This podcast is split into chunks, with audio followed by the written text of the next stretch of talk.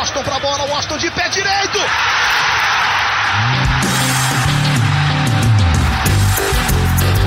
Está entrando no ar o podcast.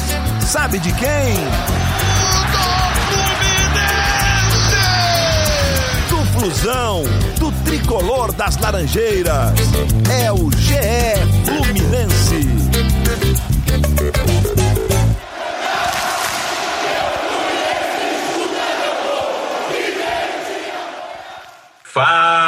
Torcedor tricolor! Tá começando o episódio 79 do podcast GE Fluminense. O dia em que Fred engraxou a chuteira de Caio Paulista.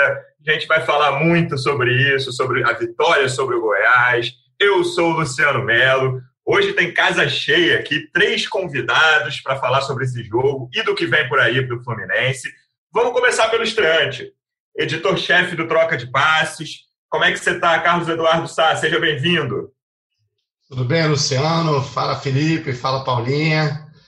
Ah, hoje um pouco mais aliviado, talvez. Né? Acho que a palavra certa para o tricolor depois da vitória daquela de ontem é aliviado. A gente avisa que vamos chamar o Carlos de Sardinha a partir de agora. Não se espantem, é a mesma pessoa. Ele já deu spoiler dos nossos outros dois convidados, setoristas de Fluminense do GE. Como é que você está, Paula Carvalho? Seja bem-vinda.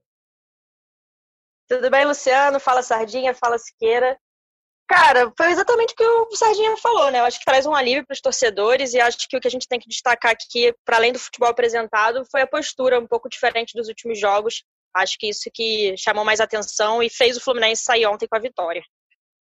Também acho. Nosso último convidado, também setorista. Como é que você está, Felipe Siqueira? Seja bem-vindo.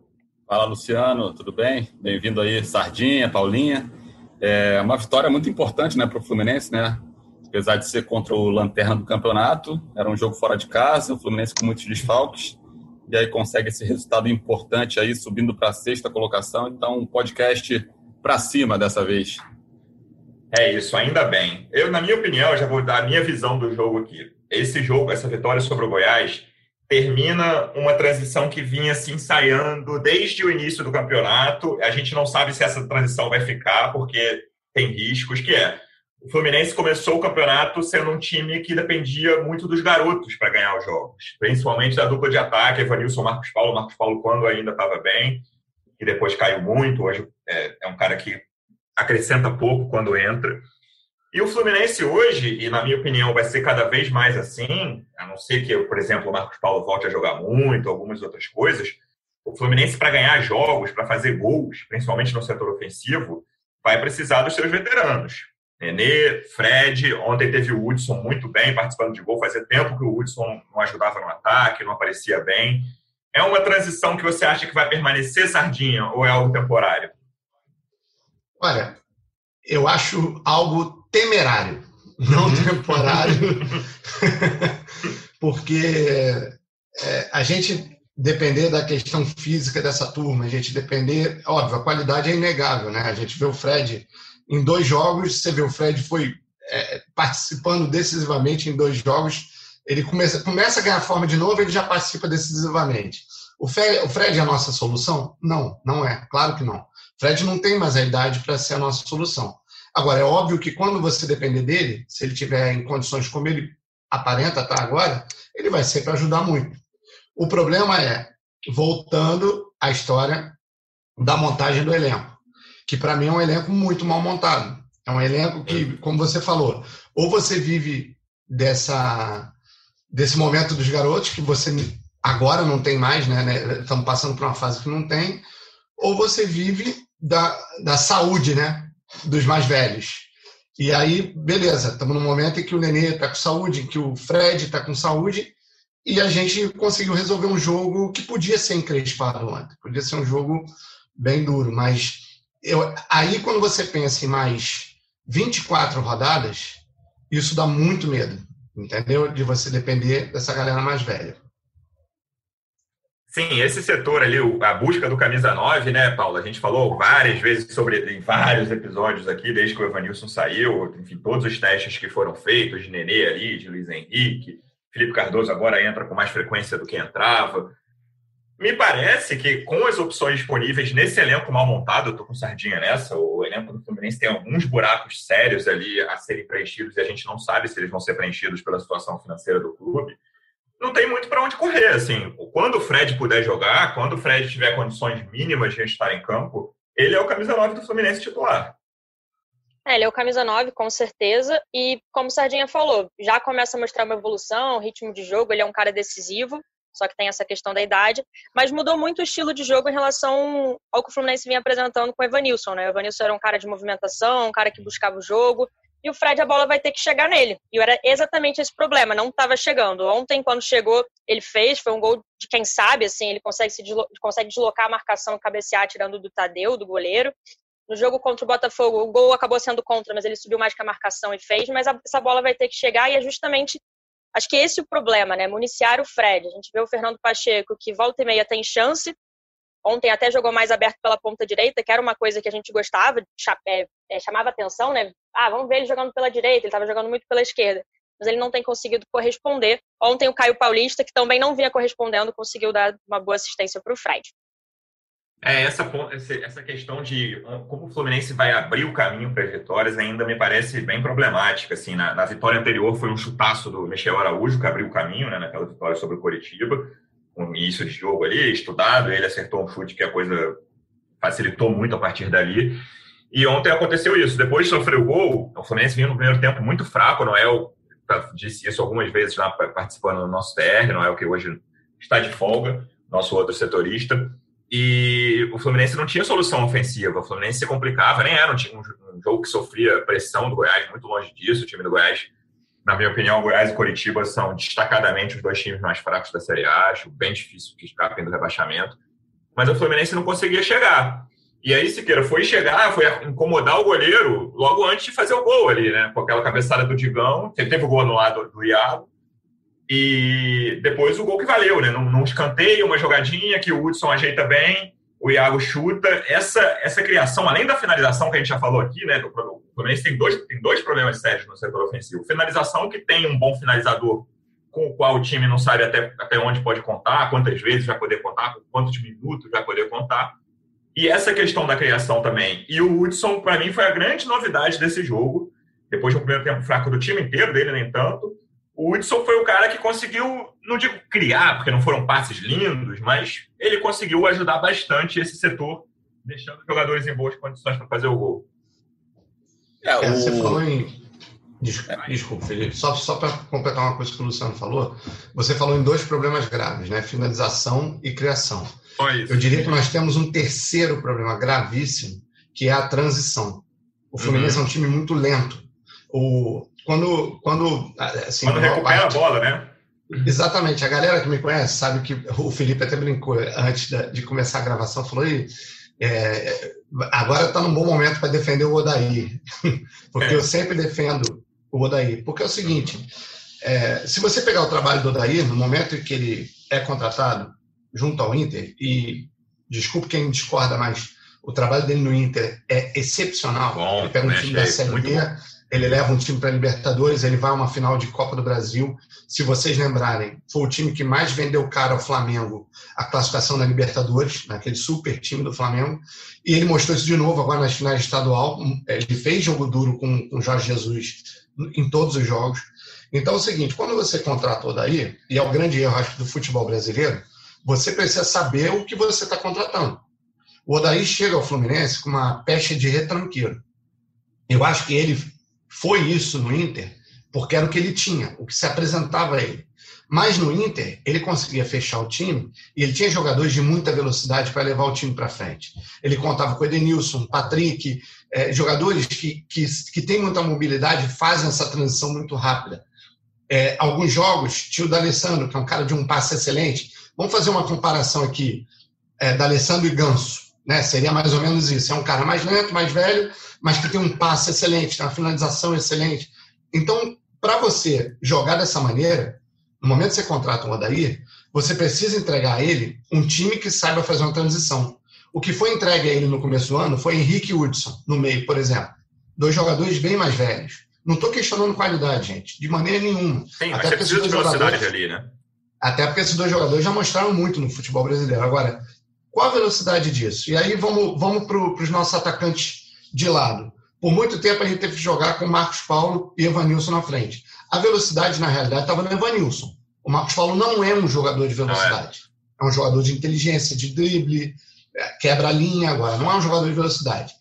O Wellington Silva, ele é um dos jogadores mais habilidosos que eu conheço, mas ele vive de lampejos. Não é um jogador com uma constância. Não é um jogador regular. Aí o Pacheco, até agora, não aconteceu. Já tivemos várias tentativas, chegou um ponto dele não ser nem relacionado. Luiz Henrique é uma aposta.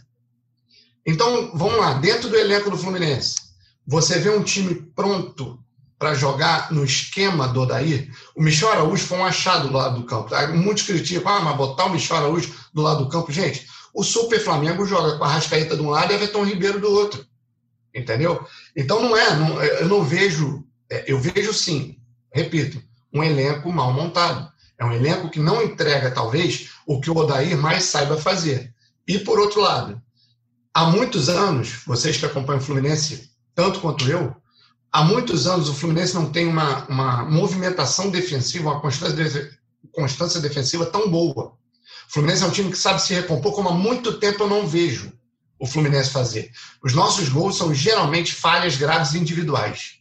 Não são falhas coletivas, não são falhas de, de esquema, são falhas individuais. Então, aí é que eu contesto a, a, o julgamento que se faz sobre o trabalho do Odair, entendeu? Eu acho que o, o Sardinha tocou ali, mais, até, mais atrás, ali no ponto do elenco. O elenco, esse elenco do Fluminense, é, é um misto de opção e, e, necessidade, limitações que o Fluminense tem é, financeiras. E aí o Fluminense, com todo esse cenário de restrições, optou por trazer jogadores mais veteranos para tentar balancear com a garotada de Xerém, a molecada jovem. Aí trouxe Henrique, Hudson, Egídio, Fred, é, já tinha Nenê e Ganso, e aí ficou um, um, elenco de extremos. Ou é, o garoto é muito novo e, e pouco experiente, ou, ou, ou, o cara é veterano, muito experiente, mas muito cuidado muito avançada ali para o futebol. É, traz alguns problemas. É, eu acho que os medalhões, os, os veteranos do, do, elenco não são a solução do Fluminense. É, eu, é mais assim, o Fluminense vai ter que saber usar eles até o final do campeonato não vai dar para apostar é, tudo neles ali para conseguir um, uma boa campanha. É, contra o, Goiás, contra o Coritiba, que são adversários muito frágeis, funcionou, a, a qualidade deles ali funcionou, mas não acredito que com um ataque, por exemplo, com Fred e Nenê dando o primeiro combate ali na defesa, o Fluminense vai conseguir ter o mesmo sucesso é, do que um contra um, um Atlético Mineiro da vida, contra um outro adversário mais forte e tal. Então, é, o Odair tem esse desafio de conseguir tirar o melhor de, desse elenco com esses veteranos, é, saber mesclar, saber usar mais a garotada. Assim, é, ele usou pouco ali, acho que dá para apostar mais em alguns nomes, principalmente nesses jogos que há necessidade de mais intensidade.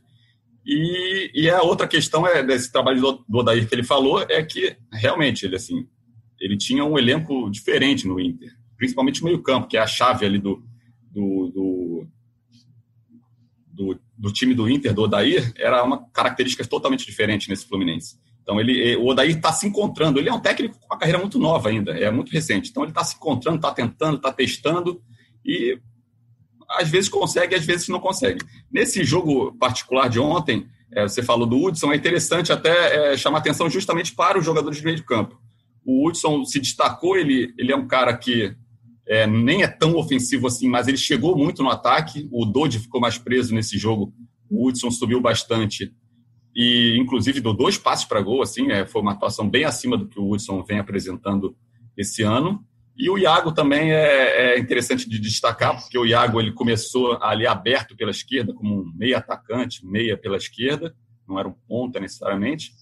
É, foi interessante essa movimentação, porque joga o Pacheco para o outro lado, para a direita, justamente buscando mais jogadas de linha de fundo, que o Pacheco é destro, para o Fred, né, para tentar acionar o Fred.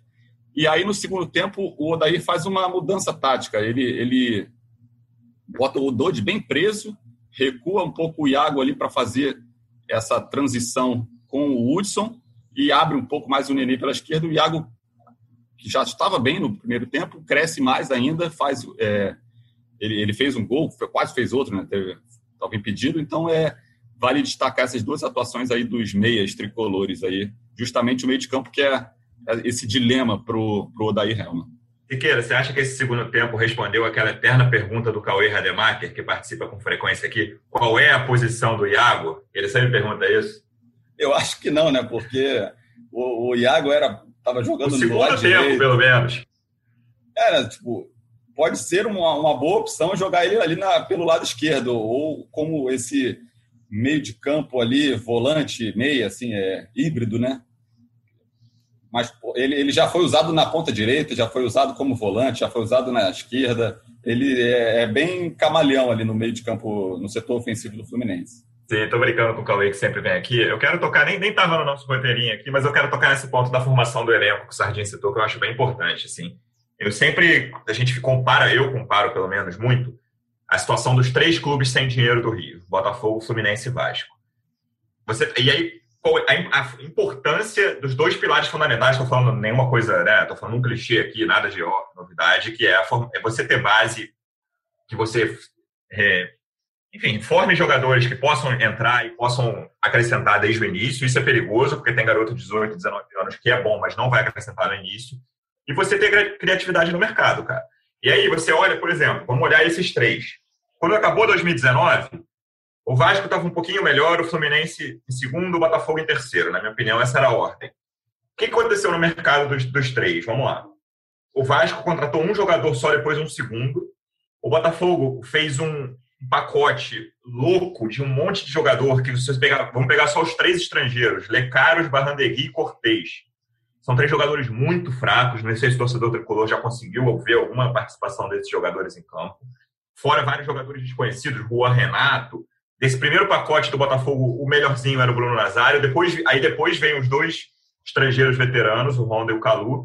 E você tem o pacote do Fluminense. Quando começou a temporada, o Fluminense ficou claramente, mas aí é Campeonato Carioca, claramente acima desses outros dois. Você olhava os times em campo e você falava, cara, o Fluminense deu até uma descolada de, de Botafogo e Vasco. É claramente o segundo time do Rio hoje. Mas quando você depende de garotos e veteranos, e esses três, em certa medida, dependem de garotos e veteranos, o Vasco, por exemplo, começou o ano achando que o Marrone e o Thales iam arrebentar, o Marrone já foi embora e o Thales não conseguiu arrebentar. Você olha e fala, cara, nem sempre vai ser regular. E aí, Paulo, você tem essa questão de, cara, como eu vou recuperar isso no mercado? E principalmente quando você cria esses buracos, e a saída do Evanilson é uma cratera no elenco do Fluminense, você precisa ter criatividade para recuperar isso e botar alguém ali que seja. Vai ter que ir no mercado, que possa ajudar e concorrer com o Fred, alguém um pouco mais capacitado que o Felipe Cardoso, por exemplo, que foi outra aposta, como o Caio Paulista, outra aposta nesse mercado de virada de ano do Fluminense. É, o que me chama atenção, você disse, né? O, de fato, a saída do Evanilson é uma cratera, a saída do Gilberto também foi muito sentida, que apesar da gente apostar no Calegari, é um menino jovem ainda, irregular. Sim. O Igor Julião ele subiu aos profissionais no final de 2012, então há muito tempo, aquela eterna promessa, não é nem mais promessa, a gente já sabe que não tem muito o que esperar do Julião, né? Enfim, são dois jogadores que saem, o Marcos Paulo também caiu de produção, o Fluminense, até o Cauê falou uma vez, eu concordo bem, assim, que o Fluminense parecia melhor no Campeonato Carioca, que é um campeonato mais fácil, do que agora, nesse segundo, nesse segundo semestre do ano, enfim. Mas aí tenta. A questão da reposição é curiosa porque vai muito nesse ponto que a gente está batendo na tecla, né? Na, na hora de montar o elenco. O Felipe Cardoso, ano passado, ele estava encostado no Ceará. Eu não, não, consigo entender muito por que ele foi uma aposta. Ele apareceu bem na Ponte Preta em 2017. O Santos comprou na época, acho que na transição de 2017 para 2018, mas ele nunca foi, nunca se destacou no Santos, começou a ser emprestado, foi pro Ceará, acho que ele fez dois gols na temporada uhum. ano passado. Então eu fico me perguntando por que ele seria uma aposta, assim, né? A mesma coisa do Caio Paulista. Eu até confesso que eu vi alguns jogos ano passado que o Caio Paulista jogou. Ele parecia ter uma movimentação interessante, mas num time de menor expressão, mas também não tinha feito gol. Apesar dele não ser um centroavante, acho muito curioso um, um atacante que não tem um gol uhum. na carreira como profissional. Então fico questionando muito essas apostas. Por outro lado, acho que das apostas todas que o Fluminense fez, acho que a gente tem que mais destacar é o Michel Araújo, né? É, foi o que deu Sim. certo, de fato. A gente tem uma expectativa maior até no Pacheco e o Michel Araújo superou as expectativas. Mas acho que o Fluminense pecou muito nessas contratações e agora quebrar uma cabeça maior. Esses jogadores já estão lá, já tem salário e agora vai ter que contratar, não está conseguindo vender os jogadores como esperava, como foi a questão do Marcos Paulo. Então, assim, fica numa. Como, como um quebra-cabeça assim, difícil de montar. E eu me pergunto assim, ah, vai, vai apostar em um jogador? O torcedor deve ficar muito assim, mas tomara que não seja mais um Felipe Cardoso, com todo respeito ao Felipe Cardoso, sim, obviamente, sim. sabe? Um cara esforçado, enfim mas que ainda não mostrou muito. A mesma coisa do Caio Paulista, apesar de ter dado passe ontem, ainda é muito pouco. E a gente vê, para além de participação direta, às vezes eles tomam as decisões erradas. Assim, Felipe Cardoso, na hora que é para avançar, segura a bola, questão de domínio, enfim. Então, é, tem essa dificuldade da grana, mas também acho que tem uma questão interna de pensar assim, que jogador a gente pode trazer para o nosso elenco. É, se tem é, jogadores, só. eu estava até vendo, desculpa, Sardinha, estava vendo a lista dos do, do jogadores do Cruzeiro de 2019, até abri aqui. Cara, o Cruzeiro rebaixado do jeito como foi, o, o Fluminense pegou. Não vou nem botar o Fred nessa baila, porque são três jogadores, mas tem o, era, o, era o Egídio e o Henrique. Cara, o Cruzeiro, tudo bem, a gente, a gente acha que foi um acidente, com todas as questões internas que o, que o Cruzeiro tinha no ano passado.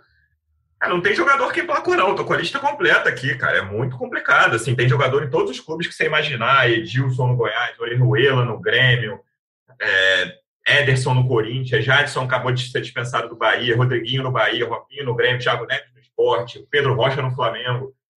É difícil. E aí o Fluminense foi lá e pegou dois caras, assim, tirando o Fred dessa história, que será que iam entregar? O Henrique já foi embora. O Egídio vive nessa coisa, tudo bem, lateral esquerdo no, no futebol brasileiro é uma posição que a média é muito baixa. Mas será que o Egídio está acima dessa média hoje, em 2020? São algumas escolhas que são difíceis de entender, né, Sardinha? É, é, eu quero falar isso. Eu acho assim, é, apostas, né, é, Paulinha, o, o, risco é esse. É, é, você vai lá, contrata por um valor que não é tão alto e pode dar certo, pode não dar. Eu não julgo pelas apostas. Eu acho que um time não pode, como o Luciano falou, um time não pode viver de apostas, como parece ser o, o caminho que o Botafogo tomou. Porque o Botafogo, assim, ele, ele montou um time inteiro baseado em apostas. Sim. Então, eu, eu, acho que esse é um erro, você basear o teu elenco em apostas. O Fluminense, ele fez algumas apostas. No caso do Michel, vem uma, uma questão curiosa que é, é muito difícil adaptação de estrangeiro no Brasil, ela demora, né? Ela é demorada. E o Michel pulou barreiras.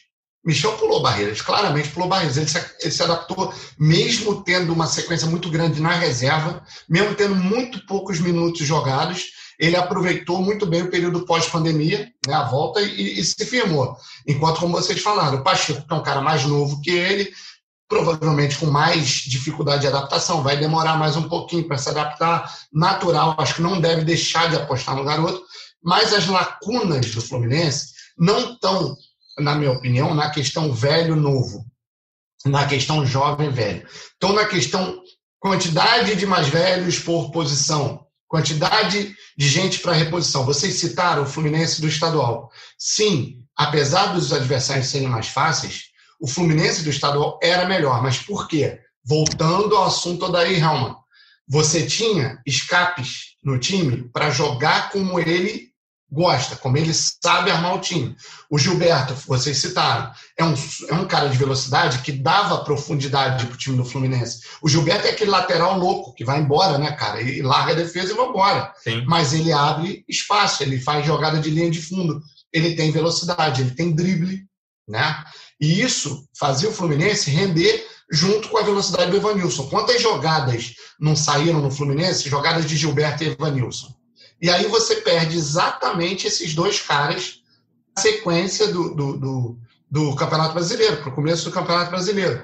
Então, os buracos que se abriram no time são muito grandes. Aí eu pergunto para vocês, tirando o Ganso, quem é o jogador cerebral desse time?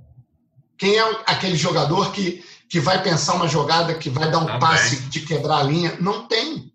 Não tem esse jogador. Você precisa disso, pelo menos, para quê? Para ter um time que saiba jogar no contra-ataque. Aí vem uma outra tese curiosa. Por exemplo, é, apesar de tudo que o Nenê está fazendo, todos os gols, todo, assim, quem, quem assiste quem é, é, é, espectador de MM, melhores momentos, né? Vamos falar para uhum, a expressão toda. Quem é espectador de melhores momentos, acha que o Nenê é o maior jogador do Brasil no momento. Beleza. Não discordo que ele seja um craque. O Nenê é um craque. Agora, eu acho que, principalmente para o tipo de jogo do Fluminense, eu acho que ele não acrescenta tanto quanto as pessoas acham por causa da quantidade de gols, de participação, de falta, de, de corner, etc. O, o, o Ganso, eu vou dar um exemplo aqui. Duas melhores atuações do Fluminense no ano para mim, até agora. Atlético Paranaense, que ninguém viu porque o jogo não foi transmitido, eu vi porque eu estava na TV. Atlético Paranaense foi a melhor atuação do Fluminense no ano e o segundo tempo contra o esporte. Eu nunca vi um time, há muito tempo eu não vejo o Fluminense amassar tanto, acho que desde o Diniz no CSA tomando de 1 a 0. Amassar tanto um time como o Fluminense amassou o esporte no segundo tempo. Nos dois, você tem participação essencial direta do Ganso. O Ganso é aquele cara que, se você me perguntar, pô, Sardinha, o Ganso vale o que ele custa ao Fluminense? De jeito nenhum. De jeito nenhum, claro que não. Sim, é um contrato de cinco vale... anos prejudicial ao Fluminense, no fim das contas. O Ganso não vale o que ele pesa. É. Agora, ele está nesse elenco e, na minha opinião, ele está subutilizado. Entendeu? Essa é a questão. Ele vale o pesa? Não. Agora, ele tinha que estar tá jogando? Tinha. Na minha opinião, tinha que estar tá jogando. Porque ele é o cara que ele consegue. E aí, vamos lá. O Fluminense foi ao mercado e, claramente, quais foram os primeiros interesses que pintaram? Luca, que é um jogador que tem características muito semelhantes ao Evanilson, ou seja, Estamos tentando preencher uma lacuna. E o Léo Jabá, que é o atacante de lado. É o cara que realmente a gente não teve alguém que, que preencheu essa lacuna também, de, de maneira é, satisfatória. Então uhum. você vê que claramente. E aí, para esses dois funcionarem, na minha opinião, o outro jogador não é o Nenê. Apesar da chegada dele bem, dele fazer gols como ontem. Aí o jogador, para você municiar esses caras, é o Ganso. É o cara do bom passe, é o cara do, que, que quebra a linha numa, numa jogada inteligente. Essa é a questão, para mim, grande problema do elenco do Fluminense. É, essa utilização dilema... do Nenê é polêmica, fala-se que é. O único dilema ali do, do Ganso ali, porque aí ele costuma entrar no lugar do Nenê. E aí, quando o Ganso entra no lugar do Nenê, o Fluminense perde também alguém ali na frente, justamente para ser municiado pelo Ganso.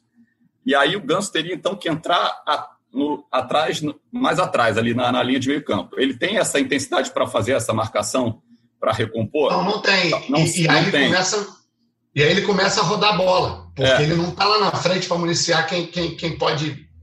E aí o Odair também não, não tem coragem ali de, de tirar alguém ali do, de trás para botar o ganso, mas também tirar alguém, tirar o Nenê lá na frente para botar alguém mais rápido. É, e até também abordando um ponto que a Paulinha falou assim, é, que o time do Fluminense parece que jogava melhor no Carioca do que no Brasileiro. Tem, tem dois pontos assim, né? o Carioca, o Campeonato Estadual engana ah, muito, né? Tinha mais opções, não é nem jogar melhor, né? Acho que tinha mais é. opções. Campeonato é. Estadual ajuda a enganar é. e derrubar técnico, mas assim, o time do Fluminense realmente era melhor no Carioca. E passa muito por, por Marcos Paulo e Evanilson e Gilberto, assim. Tinha mais recurso. E agora o Fluminense tá perde três jogadores muito importantes. Marcos Paulo e Evanilson, para mim, eram os dois jogadores mais importantes do, do time do Fluminense primeiro semestre, e está tendo que se virar. Bem ou mal, está se virando. O Fluminense é o sexto colocado com 21 pontos é, em 15 rodadas. Essa altura do campeonato, no ano passado, o Fluminense estava, acho que, na zona de rebaixamento. É, e ainda consegue também, a gente fez até uma matéria agora é, para a Gaveta, o Fluminense passou por três jogos é, com 10 desfalques por Covid. Era o próximo ponto pontos, do roteiro aqui, a, a intensibilidade da Covid. Fala. Fez sete pontos é, de nove, fez nove gols e, subiu de nono para sexto lugar.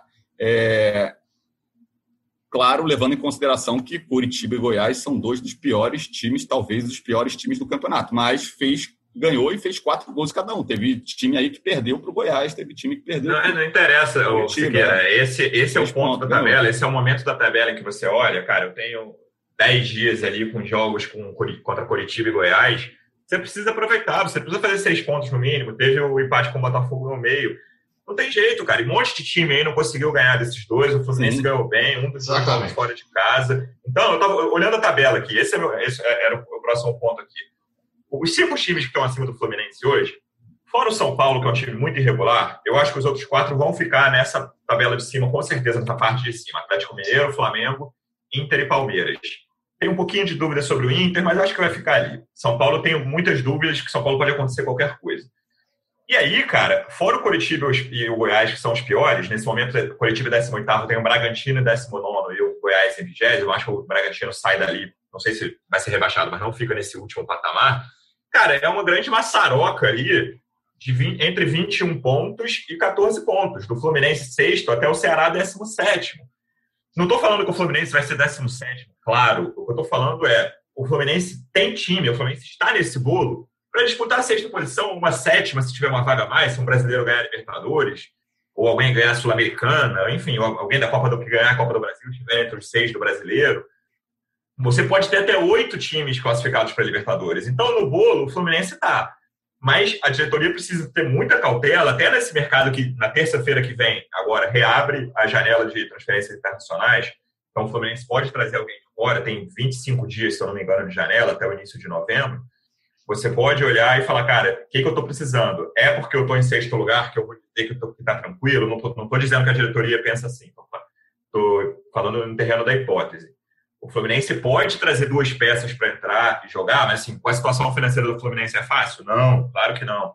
A diretoria precisa de criatividade nesse momento. Não é simples trabalhar num clube da situação financeira do Fluminense. Mas, cara, tá na briga, entendeu? O Santos logo ali sétimo é um muito aberta nesse campeonato. Eu citei aqui exemplo, o Vasco estava lá em cima, faz quatro jogos no brasileiro, seis ao todo que o Vasco não ganha. O Fluminense pode pegar uma, uma sequência dessa? Poder pode. Mas por que não aproveitar? O Fluminense tem um jogo contra o Bahia agora, entendeu? Domingo, 4 horas da tarde no Maracanã. É jogo para ganhar, é jogo para fazer Mas mais. é dificílimo, hein, Luciano? É mais difícil do que a gente pensa. Sardinha, mesmo esses dois jogos, o, o jogo de ontem foi fácil? É, não, não, foi, não, pela, assim, né? pela, não pela escalação, né? não pelo que sobrou de opções. Mas, assim, para um time como o Fluminense, é muito difícil qualquer jogo, cara. O, o, tá. o jogo do Coritiba, o, né, quando, o gol que o Robson perdeu, né? Assim, o jogo foi 4 a 0 mas aquele jogo no primeiro tempo podia ter se complicado muito. Mas você olha a tabela, Bahia em casa, um time que quer brigar lá em cima, porque a gente não tem certeza ainda qual é a briga do Fluminense. Esse é meu ponto. Tem muito time aí, uns 8, 9, que a gente não sabe qual vai ser a briga deles. E o Fluminense está nesse bolo para mim.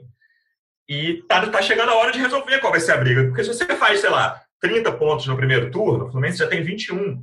Fizer mais, mais 9 pontos em 5 jogos, cara, você tá na briga pra caramba de, de G6, de G7, seja qual for o G ali. É, mas precisa reforçar esse time ainda, esse é meu ponto. A primeira briga do Fluminense é o seguinte: vamos fazer 45. Depois de fizer Isso. 45, a gente olha para a tabela e fala assim: opa, o que, que falta aqui? Aonde dá para chegar? Mas eu concordo com você que a visão do, do mercado agora, a visão da ida ao mercado, né, a ida às compras, uhum. ela não pode ser de quem está em sexto. Ela tem que ser de quem teve duas eliminações seríssimas no ano. Exatamente. Essa, talvez seja essa a, a visão que o Mário é, precisa ter nesse momento. É, cara, o nosso ano é trágico, em termos de resultado, é trágico. Por outro lado, se eu falasse para vocês, antes de começar o brasileiro, eu falasse assim, galera, e aí, vocês compram 15 rodada em sexto lugar? Todo mundo aqui compraria. Na hora. Duvido que não. Todo mundo compraria, entendeu? Pô, compra agora, de olho fechado, não me diz nem a pontuação. Sexto lugar, 15 rodada, compra. Então, tem esses dois lados. Precisa preencher muito bem o que vem agora. Você está aí com risco de perder o Dodge. A gente esquece que os contratos foram feitos até dezembro. Você tem campeonato. Tem 11 rodadas de 2021. 11 rodadas. Tem 11 rodadas de 2021. Então, você está falando aí quase de um terço de campeonato que você pode ficar sem o maior motor que a gente tem no, no time, né? É, você tem essa questão do, do, jogador de velocidade, que o Léo Jabá, a negociação micou, né? Mas você precisa achar alguém, precisa, o Fluminense precisa desse cara, o Fluminense precisa acertar essa questão da escalação ali no meio, precisa achar gente que possa municiar bem esses dois caras, porque não adianta nada. É, o, o, jogo, você ter esses dois caras, um de velocidade, o Lucas jogando na frente e, e, e, o Nenê, eu acho que os três vão acabar batendo cabeça, vai, vai manter o time complicado. Você tem ali no meio, o Hudson está jogando bem agora, espero que seja uma constante, porque o Hudson falhou muito, talvez porque tenha ficado muito sem ritmo. É, a gente rezava pela escalação do Yuri em algum momento, para não ter que, que ter o Hudson ali, porque o Hudson estava comprometendo. Agora, realmente, é, fez bons jogos, mas está ganhando uma sequência. Tem muito isso também, um jogador um pouco mais velho, precisa da sequência. Então, eu acho que é isso, concordo com você plenamente. Eu acho que esse olhar do mercado pode ser decisivo para isso que a gente está falando, para essas, é, esse, esse, essa história do Fluminense nesse resto de campeonato. Paula, a gente falou muito do elenco aqui, foi bom, acho legal falar de formação de elenco. Voltando para o jogo de ontem, um, um, lance que, assim, eu não sei qual é a posição de vocês. Eu, atualmente, cara, na regra de mão, eu discordo de quase todos os pênaltis marcados, mas eu sei que, pela regra, eles devem ser marcados. O que você achou daquele pênalti de ontem? Absurdo. Você quer... Então, é, assim, eu tô contigo nessa, Luciano. Eu confesso que eu não consigo achar aquilo pênalti, assim, sinceramente. Mas é complicado eu questionar a regra, né? Se a regra existe, a gente tem Sim. que seguir. Foi pênalti, né?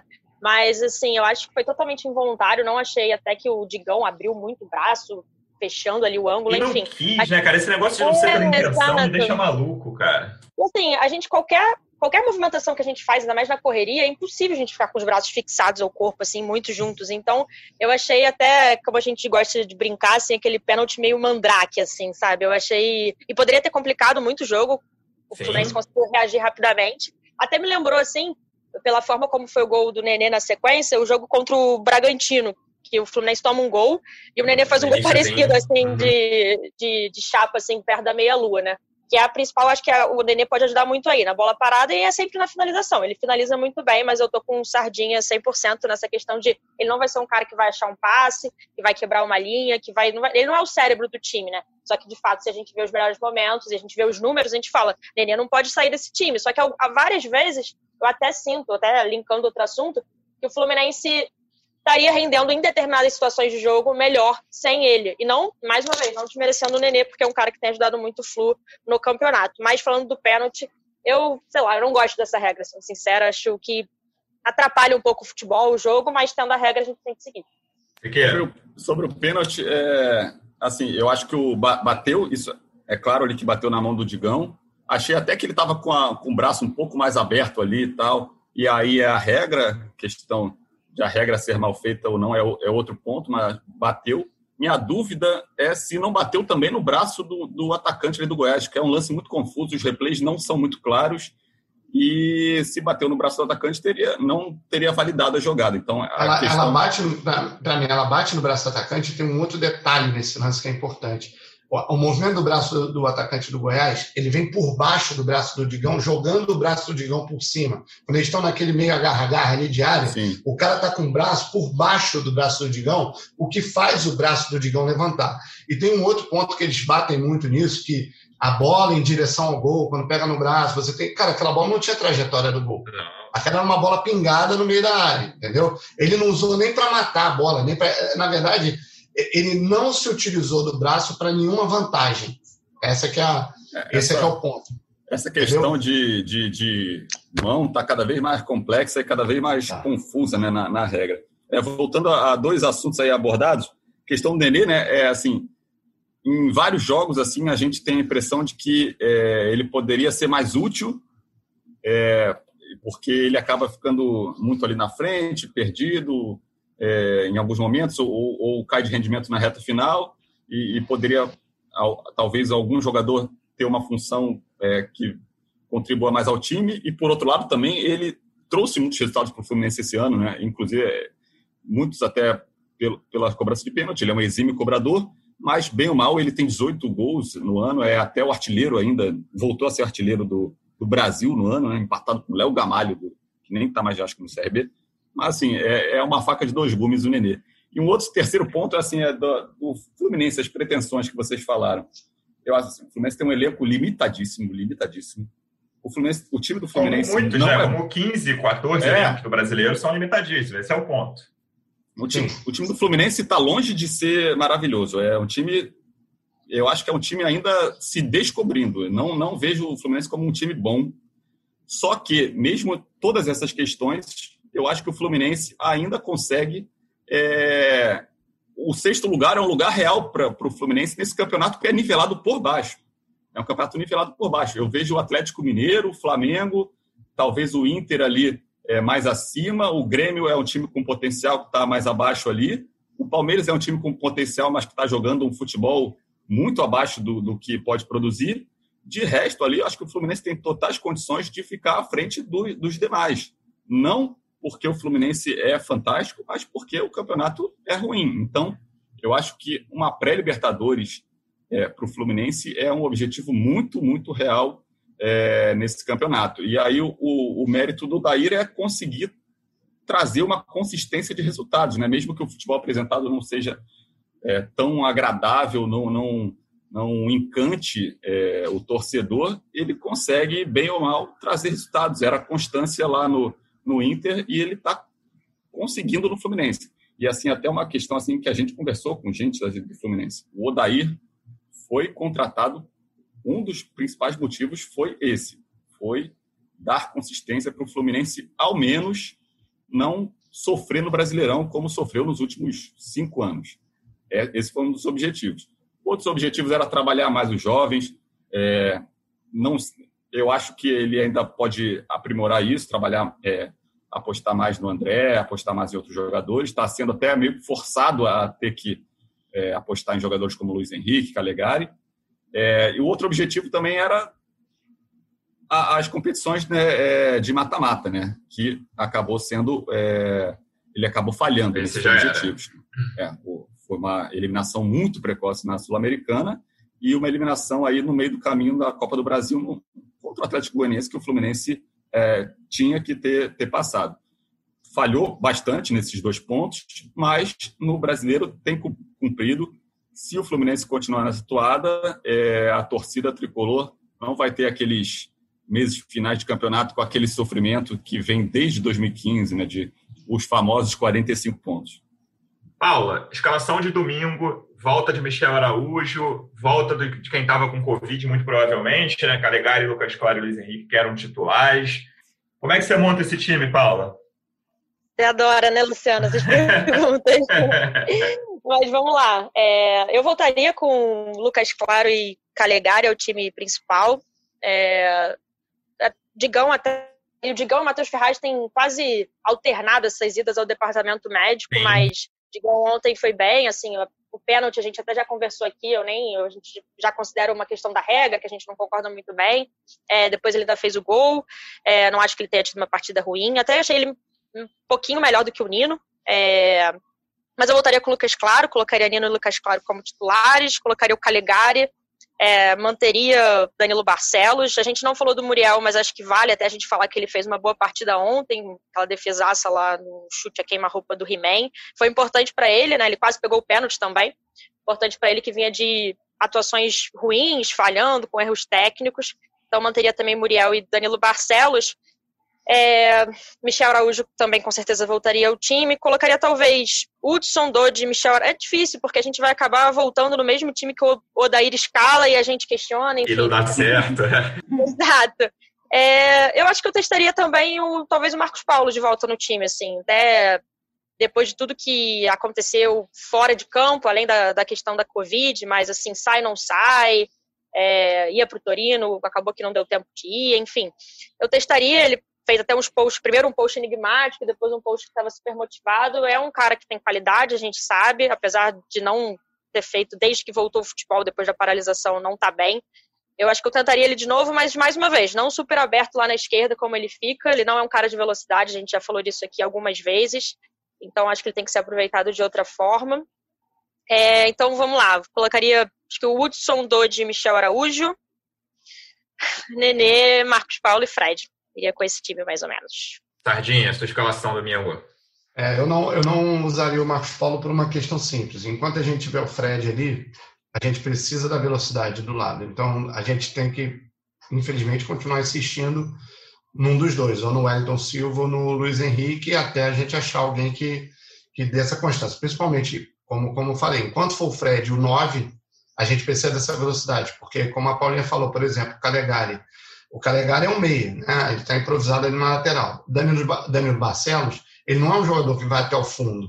Então você não tem esse cara que vai até o fundo se você não colocar um atacante de lado. E o Fred precisa desse jogador de fundo. Então, dentro dessa escalação aí da Paulina, eu só trocaria realmente o Marcos Paulo pelo Wellington Silva. Sequeira. É, começando ali com o Muriel, é, é, foi até um ponto né, que o, a gente bateu muito no Muriel quando ele falhou bastante, quando ele teve essa fase irregular. Fez uma também, defesação. Né? É, a gente tem que também é, elogiar quando ele vai bem. O Odair confiou nele, eu até teria trocado é, pelo Marcos Felipe em alguns jogos atrás, mas ele confiou e, e, o Muriel correspondeu, fez duas grandes defesas ontem, pelo menos duas. É, é, um, é ainda um goleiro muito instável ali, irregular, às vezes passa em segurança, mas também é um goleiro que faz muitos milagres. Mas beleza, o Odair é, confia nele, Muriel. Na direita não tem muito para onde fugir ali, acho que o Calegari voltando é, tem que ser titular. A zaga também voltaria com o Lucas Claro com o, o Nino e o Danilo Barcelos resolveu um problema na esquerda. Né? Ele, ele ataca menos que o. Que ele, ele criou um problema lá no ataque, né, que ele sobe menos que o Egídio, mas resolveu na defesa ali, que ele é muito mais seguro que o Egídio. No meio de campo, eu acho que, por mais que o Hudson tenha ido bem, é dar um, um, um descanso para ele, rodar um pouquinho, testar o André ali como volante, Dodi, é, Michel Araújo aberto ali pela direita, o outro homem do meio de campo ali poderia ser o, o Iago. Tem que, ter, tem que ter uma jogada da, da linha de fundo, aí acho que o Luiz Henrique seria uma boa opção, e o, e o Fred ali no ataque. Creio aqui que, como o Sardinha apontou, tem que ter jogada de linha de fundo, tem que ter um jogador de velocidade, e o Luiz Henrique aí é, pode ser uma boa aposta, já que o Pacheco tem entrado, tem ganhado as oportunidades que ele precisava, mas não não está conseguindo fazer a diferença. Boa, torcedor tricolor. A gente vai voltar na segunda, é feriado, mas tem podcast. Esperamos que, que a gente fale de mais uma vitória. Sardinha, muito obrigado, cara. Foi ótimo. Vamos te chamar mais vezes, hein? Valeu vocês. Pode chamar à vontade. Valeu. Paulinha, obrigado mais uma vez. Valeu, Luciano. Um beijo para todo mundo. Valeu, Siqueira. Obrigado mais valeu, uma vez. Valeu. Torcedor Tricolor, obrigado pela audiência. Até segunda-feira. Um abraço.